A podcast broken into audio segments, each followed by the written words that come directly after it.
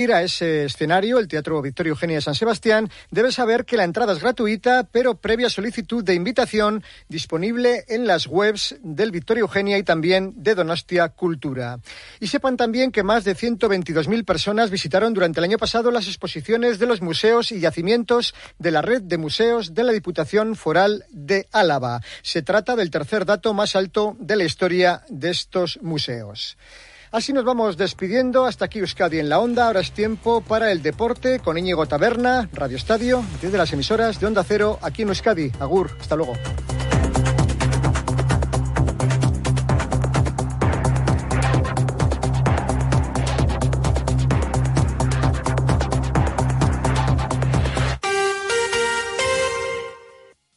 En Onda Cero, Radio Estadio Euskadi, con Íñigo Taberna. Hola, ¿qué tal? Bienvenidos a esta edición de miércoles 3 de enero a Rachaldeón. Ayer dio comienzo la última jornada de la primera vuelta liguera en Primera División que nos dejó el empate a uno registrado en el derby disputado en Anoeta entre la Real Sociedad y el Alavés. Luis Rioja adelantó de penalti a los babazorros en el minuto 75, mientras que Zubimendi empató para los blanqueazules en el minuto 96. Hay que destacar que la Real jugó con uno menos desde el minuto 36 debido a la expulsión de Remiro. El Atleti jugará mañana contra el Sevilla en el Sánchez Pijuán con las bajas de Jackie Williams, que se concentra mañana con Gana, y de Dani García.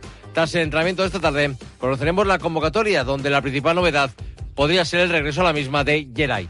Y hoy el baloncesto va a ser protagonista en nuestro deporte. El Vasconia recibirá esta tarde al Peratinecos en la Euroliga y a partir de las 8 se va a disputar la última jornada de la primera vuelta de la Liga Femenina. Esto es Radio Estadio Euskadi. Comenzamos ya. 19 minutos para las 3, comenzamos hablando de fútbol, más concretamente de la última jornada de la primera vuelta liguera en la primera división que comenzó ayer con el derby de Anoeta, por cierto con un gran ambiente, con más de 34.000 espectadores en el estadio Donostierra. Empate uno final, en un partido marcado claramente por la expulsión del portero de la Real, Arre Remiro, en el minuto 36 de partido. El Navarro mide mal, un golpeo largo de Sibera y toca el balón con la mano fuera del área y es expulsado. Y Manol sustituye a Andrés Silva y se produjo el debut en la liga de Unai Marrero, que ya había jugado en la Copa esta temporada ante el Buñol y el Andras. Antes de esa jugada no había pasado casi nada. Destacar una buena jugada individual de Guridi, cuyo disparo fue desviado por Zubeldia en una gran acción defensiva por parte del defensa realista. En el segundo tiempo cambió el guion. El balón fue para el Álaves y la Real se defendía con orden, a pesar de tener un jugador menos. En el minuto 75, Merino le hace penalti a Guevara, que transforma a Luis Rioja para poner el 0 a 1. Diez minutos después, en el 85, Imanol hace sus primeros cambios. Salen al campo Barreneche y Sadik, que le dan otro aire a una Real que se vuelca a por el empate. Y minutos después, el colegiado García Verdura pita penalti de Rafa Marín a Zubeldia, pero lo anula tras ser llamado a verlo en el monitor por el bar. En el 91, Cubo dispara al larguero y finalmente en el 96 llega el gol del empate de Zubimendi tras aprovechar un balón suelto en el área. Vamos a escuchar a los protagonistas. El primero, Imanol, que decía que su equipo mereció los tres puntos a pesar de haber jugado más de una hora de partido con un jugador menos y creo que hemos entrado todos con esa sensación, eh, que si alguno merecía ganar el partido por, ocasiones, eh, éramos nosotros. Creo que en todo el segundo tiempo, con uno, con uno menos, la único, el único tiro que, han hecho creo que ha sido el, de, el del penalti. Y, bueno, y sin embargo nosotros creo que hemos tenido situaciones eh, bastante claras, buenas para poder eh, lograr la victoria. Una pena, felicitar a los jugadores por el gran trabajo a los, a los aficionados porque desde esa expulsión han sido el jugador que nos ha faltado en, en el campo. Se le cuestionaba al técnico de Orio por qué le había costado tanto mover el banquillo, teniendo en cuenta que su equipo había jugado con 10 jugadores más de 60 minutos, porque en el 85 es cuando salieron al campo Sadik y Barrenechea. Dale, dale, Mima. ¿Cuántas ocasiones claras hemos tenido en los últimos 10 minutos? Tres. Más que suficientes para ganar el partido y con uno menos. Los cambios Claro, soy yo que decide. Para mí estaban bien hechos y en el momento oportuno. De hecho, si alguien ha merecido ganar, éramos nosotros. Y seguramente ha sido porque he aguantado los cambios hasta ese minuto y hemos ejecutado esos cambios en, ese minuto. Hasta entonces entendía que, estábamos también bien y luego también sabía lo que nos podían aportar los que han entrado. Y de hecho hemos conseguido el empate, pero ya te digo, con la sensación creo que, y todos estáis de acuerdo, de que podíamos haber ganado el partido.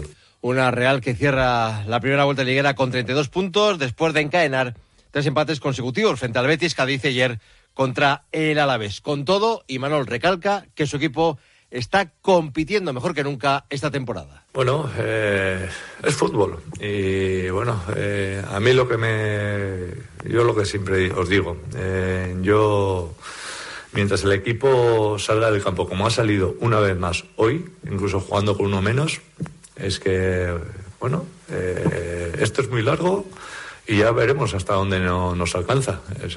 No porque el año pasado llegáramos a donde llegamos y hiciéramos los puntos que hicimos, eh, este año lo vamos a conseguir. Lo que sí te puedo decir, y creo que estaréis conmigo, es que el equipo está compitiendo, seguramente es el año que mejor está compitiendo, tanto en Liga, en Copa como en Champions. Y eso tiene mucho valor. Luego tendremos más menos puntos, acertaremos más o menos de cara al portería pero es que, bueno, muchas veces el fútbol es caprichoso y, bueno, evidentemente que te fastidia, sobre todo cuando eh, eres mejor que el, rival, como entiendo que hoy hemos merecido algo más, te fastidia eh, y ya son muchas veces eh, las que se nos han escapado puntos, pero bueno, es parte del fútbol. Y vamos a escuchar a otro protagonista de la Real, Ataque Cubo, que dijo en Dazón tras el encuentro que le pegan muchas patadas, no solo ayer, sino también en los últimos encuentros. Aquí cada uno hace lo que puede, ¿no? Yo intento jugar con el balón, hacer disfrutar al, a la gente, intento ganar, pero yo creo que llevo varios partidos que así es difícil, ¿no? Al final, si no me protege la gente y los árbitros y bueno, y el rival también en alguna ocasión, yo creo que, no sé, al final hay, hay gente que yo creo que no, no es su intención, pero me está haciendo mucho daño y esto, por mí, yo creo que me tienen que proteger un poco más. Bueno, solo, no solo a mí, a los jugadores que intentamos hacer cositas, ¿no? Como se suele decir, pues yo creo que se nos tiene que proteger un poquito. Un taque cubo que, por cierto, se marcha tocado a la concentración con Japón para disputar la próxima Copa de Asia. Pidió el cambio en el 92. A ver, ¿qué es lo que tiene el japonés? Eh, cubo con Japón, desaparece eh, en lo que se refiere a su participación con la Real. Durante las próximas semanas también se marchan eh, Sadik con Nigeria y Amarita Ore con Mali para jugar la próxima Copa de África y recordar cómo está la clasificación del Trofeo Duchaya, donde premiamos al mejor jugador de la Real Sociedad de la temporada. Estamos recibiendo vuestros votos del día de ayer, muchos votos para Zubimendi y para Ataque Cubo sobre todo, sin contar los de hoy. Remiro tiene 56, 51 Brais Méndez, 47 Taque Cubo. En Ducha son especialistas en cambiar tu bañera por un plato de ducha en solo una jornada de trabajo. Llámales al 943 44 46 60 o visita su página web duchaya.com. Turno ahora para el técnico del Alavés, Luis García Plaza. Así veía el empate cosechado por su equipo tras el encuentro. Para nosotros el, salvarnos es como cuando la Real Sociedad consigue la Champions. Somos quien somos, somos el Deportivo a la vez que somos y estamos demostrando que estamos compitiendo con mucho orgullo y con mucha casta y con mucha personalidad ante un equipazo, ante un equipo de la sobresaliente que individualmente son superiores a nosotros en todos los sentidos y el equipo a base de trabajo y a base de creer en lo que hace después de venir del, partido del otro día ha competido aquí muy bien. Una pena que se nos haya ido al final, porque es una pena, porque teníamos un punto con el Madrid y tres puntos aquí, pero eh, o sea, nadie me va a bajar, tengo que ser más optimista que nunca. Esto no nos tiene que cambiar. O sea, esto, esto a lo largo de la temporada va a haber ese partido que nosotros ganemos en el 92, va a haber ese partido que que tengamos otra y metamos y ya está. El equipo está compitiendo, yo estoy súper orgulloso y, sabemos que va a ser muy largo y que ahora vamos un puntito aquí, lo hubiéramos firmado antes de empezar, después cuando se ha puesto el partido y sobre todo cuando te pones por delante, ¿no? Pero es que ellos son tan buenos que incluso en una disputa, el juego combinativo que hacen, Merino es capaz de ganarte, Sadik es capaz de ganarte, es que son superiores a nosotros en esos duelos, son mejores. Se le preguntaba también qué le había faltado a su equipo para poder conseguir ayer los tres puntos jugando con uno más durante más de una hora de encuentro. Este, el equipo está compitiendo. ¿Qué puede faltar? Pues a lo mejor pegarle cuatro pelotados arriba y que acabe el partido, pero es que no te dejan, a veces no puedes. A veces no puedes y tenemos que, saber, el partido del Madrid sí que es un error nuestro. El partido del Madrid es el balón que tiene Alex que tiene que despejar, el córner remata solo. Esto es fútbol, o sea, mete una disputa y, y Nahuel que había estado espectacular jugando de central, que nadie lo olvide, estamos jugando con un lateral de central. Y Javi que está ya sentándose en primera y, un chaval y están jugando fenomenal. Entonces, saber leer más esas cositas, eh, parar un poco más el partido, pero ellos incluso con 10. Nos hemos quedado contra 10, contra pues prácticamente dos de los cuatro mejores equipos de la liga, o de los cinco mejores. Entonces, no, es, tan fácil plasmar eso, pero aunque queramos. Entonces, hay que estar contentos, nos hemos puesto 0-1. Bueno, te llevas esa rabia, pero esto me da todavía más fuerza para saber que lo vamos a conseguir. Un Luis García Plaza que se da por satisfecho con la primera vuelta realizada por su equipo, tiene 17 puntos a la vez haga lo que haga hoy el Celta, va a terminar esta primera vuelta fuera de los puestos de descenso. Sobre todo que el equipo está, nuestro equipo está compitiendo y el equipo está, está haciendo, intentando tener una identidad clara. Vamos a campos como, como este, intentamos jugar a lo que, a lo que sabemos, con, con personalidad. Nos estamos sobreponiendo a, bajas importantes, la de Sedlar y la de, y la de Apcar ahora un mes. Eh, creo que el equipo va a seguir así, vamos a, a seguir luchando hasta el final.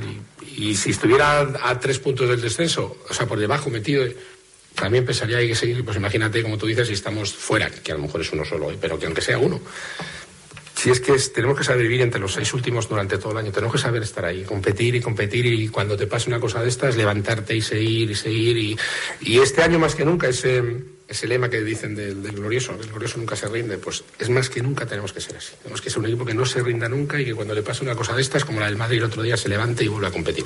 No hay, no hay más. La Real y el Alavés se centran ahora en la preparación de la eliminatoria de los 16 de final de la Copa del Rey, que se disputa este fin de semana.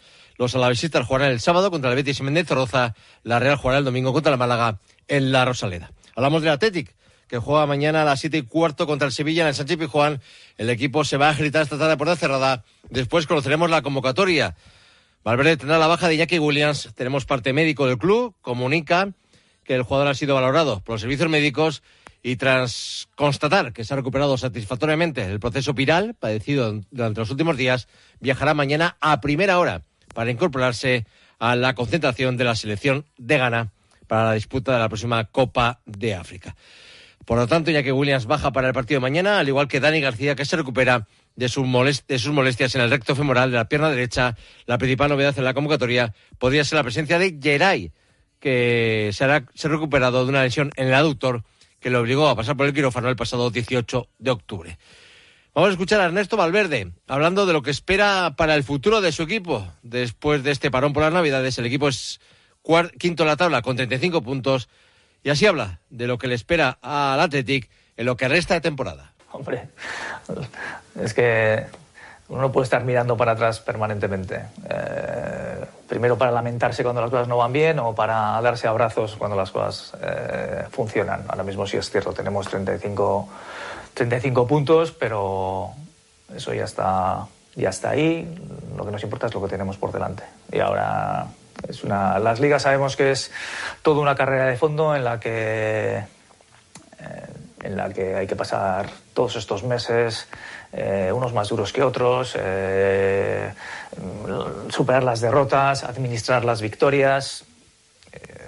administrar las victorias siempre es mucho más sencillo, pero es, es una carrera larga y todos sabemos lo que, lo que cuesta. Entonces, eh, tenemos que aplicarnos. Ya sé que es el tópico ese de ir partido a partido, pero realmente lo que quieres decir es que te estás centrando exactamente en lo que tienes por delante. Ahora, para nosotros lo fundamental es este partido de Sevilla, después el del Eibar y luego lo, lo que venga, ¿no? Porque hacer cuentas, siempre se hacen cuentas más o menos y se ven las estadísticas de lo que ha pasado anteriormente, pero mm, hay que escribir el libro, lo tenemos que escribir nosotros. El técnico Blanco va a ofrecer rueda de prensa previa al partido mañana contra el Sevilla a las 3 de la tarde, así que le escucharemos mañana en el Radio Estadio Euskadi. El que ya ha hablado del choque ha sido el entrenador del Sevilla, Quique Sánchez Flores. Así ve el técnico sevillista el choque de mañana.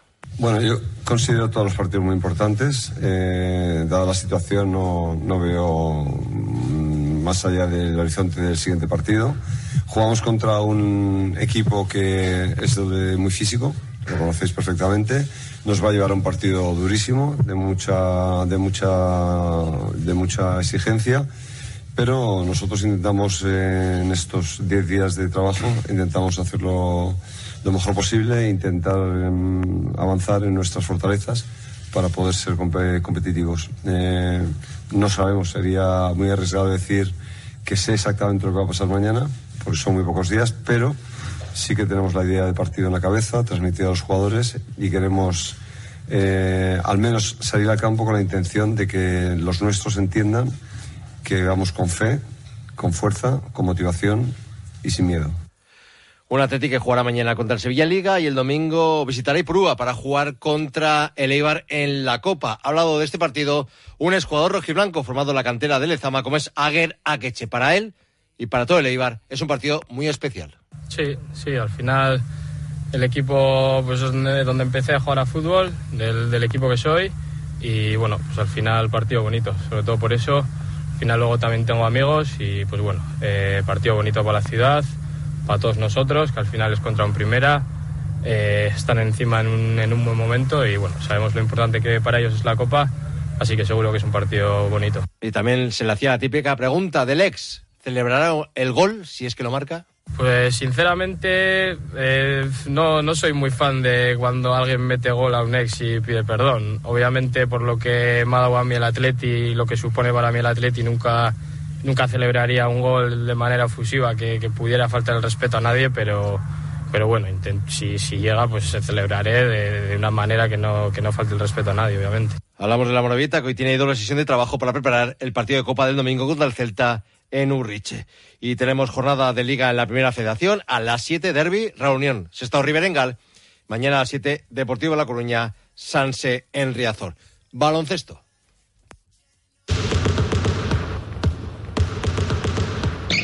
Cuatro minutos y medio para las tres. Hablamos de básquet porque comienza la segunda vuelta de la Euroliga con la disputa de la jornada 18. El Vasconia recibe al Panathinaikos griego a partir de las ocho y media en el Bus Arena. Un Panathinaikos que cuenta con 10 victorias por las nueve que lleva el Vasconia. Así ha hablado del conjunto griego el técnico vasconista Dusko Ivanovic. Primer partido contra Panathinaikos, contra un equipo que se ha hecho nuevo pero todos son jugadores con mucha experiencia en Euroliga, muy buenos jugadores, muchos jugadores que pueden jugar pick and roll, que pueden meter y crear para otros, que son, y es, le hacen así, le hacen un equipo muy, muy peligroso.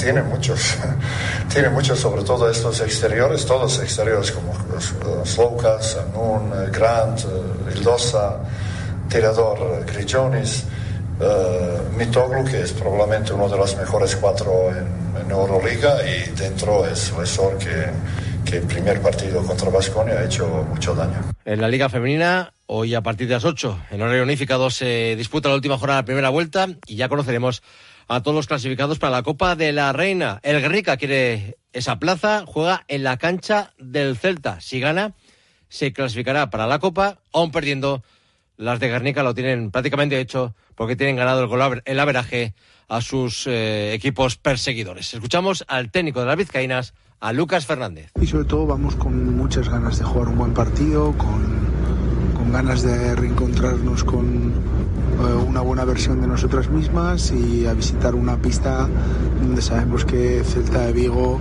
es un rival que tiene mucha calidad, que tiene mucha solvencia y que en su pista eh, juega una gran intensidad. El IDK Euskotren, que ya está clasificado para la Copa, recibe al Ferrol en el Prodeportivo Gasca de San Sebastián. Azu Muguruza, la entrenadora del IDK, nos da las claves para que su equipo pueda lograr una nueva victoria. Bueno, yo creo que lo más importante es que ellas no se sientan cómodas en la pista, que no puedan hacer la circulación de balón que les gusta para conseguir pues un montón de tiros que, que, que hacen de larga distancia y sobre todo seguir con la misma intensidad que estamos demostrando en defensa, controlando el rebote defensivo y a partir de ahí siendo nosotras en ataque. Y por último, el Cuchaban también juega en casa contra el Cádiz Laseo. Escuchamos al segundo entrenador del equipo Gastistarra, a Joseba Redondo. Al final nos enfrentamos contra un, equi un, equipo que está con nosotros en la clasificación. En casa nos tenemos que hacer fuertes y, sacar la victoria. Sabemos que va a ser complicado, es un equipo que, que le gusta jugar a campo abierto, que, que tiene un juego muy alegre, intenta jugar a muchos puntos, entonces pues bueno, sabemos que para nuestras características igual no es el equipo ideal, pero si hacemos bien las cosas tenemos que sacar la victoria. Con atletismo porque esta mañana se ha presentado la 80 edición ya del Cross Internacional Juan Mugueza de Ulgoibar, que se va a celebrar este domingo en Mincheta. van a participar un total de 900 atletas de todas las categorías. La primera carrera tendrá lugar a las 9 y media de la mañana, al mediodía. Las pruebas eh, importantes, las senior en categoría masculina y femenina. Respecto a los nombres propios, tener en cuenta destacar a los atletas nacionales como Adel Mechal o Irene Sánchez Escribano y a nivel internacional destaca sobremanera la presencia del marroquí Sufean El Bakali, campeón olímpico y doble campeón mundial de los 3.000 metros obstáculos. Nos tenemos que marchar, llega el repaso informativo de las 3 de la tarde, luego una mini edición de Julia en la Onda porque a las 5 hay Radio Estadio, porque ahí eh, se continúa con la última jornada de la primera vuelta liguera en la primera división. Mañana volverá el deporte a la sintonía de Onda Cero Euskadi a partir de las 3 menos 20 con el Radio Estadio. Les deseamos que pasen una feliz tarde. Agur, hasta mañana.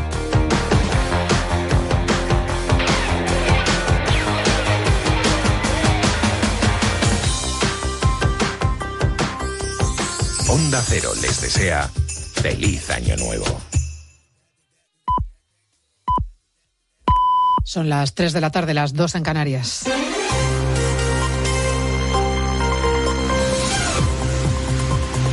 Noticias en Onda Cero.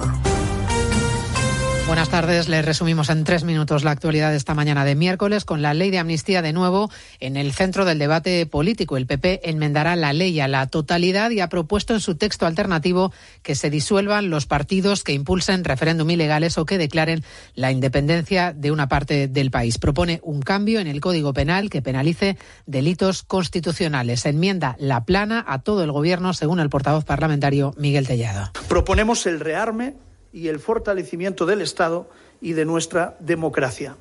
Porque las progresivas cesiones al independentismo que ha realizado Pedro Sánchez han supuesto el debilitamiento de la capacidad del propio Estado para defenderse de las amenazas. Hoy sí, finalmente ha declarado ante la policía el convocante de la protesta en Nochevieja frente a la sede del PSOE en Ferraz, en la que se colgó y golpeó un muñeco que simulaba ser el presidente Pedro Sánchez. Ha explicado que ese día no asistió a la protesta porque no se encontraba bien, pero que permitió la poco oportuna, ha dicho, performance para hacer un favor a la organización juvenil revuelta vinculada a Vox. El PSOE insiste, entre tanto, en que la condena del PP no basta. El ministro de Política Territorial, Ángel Víctor Torres, considera que a los populares les falta contundencia. Fijó tendría que haber salido inmediatamente a condenar estos hechos.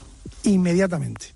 Y por tanto se está escondiendo de una manera absolutamente lamentable, porque no se puede decir condeno pero o condenas o no condenas, no caben pero. El dato económico del día, las cifras del paro, el dato total de desempleados más bajo de los últimos años, aunque el pasado mes de diciembre es en el que se registró un menor descenso en el número de desocupados. 130.197 personas menos respecto al mes anterior. Sin embargo, seguimos sin tener noticias de cuál es la cifra de fijos discontinuos inactivos, aunque para el secretario de Estado de Empleo, Joaquín Pérez Rey, es suficiente con conocer el porcentaje. Insisto, sabemos cuáles son los discontinuos, constituyen el 3% según la EPA, el 5% aproximadamente o el 6% según la afiliación, por lo tanto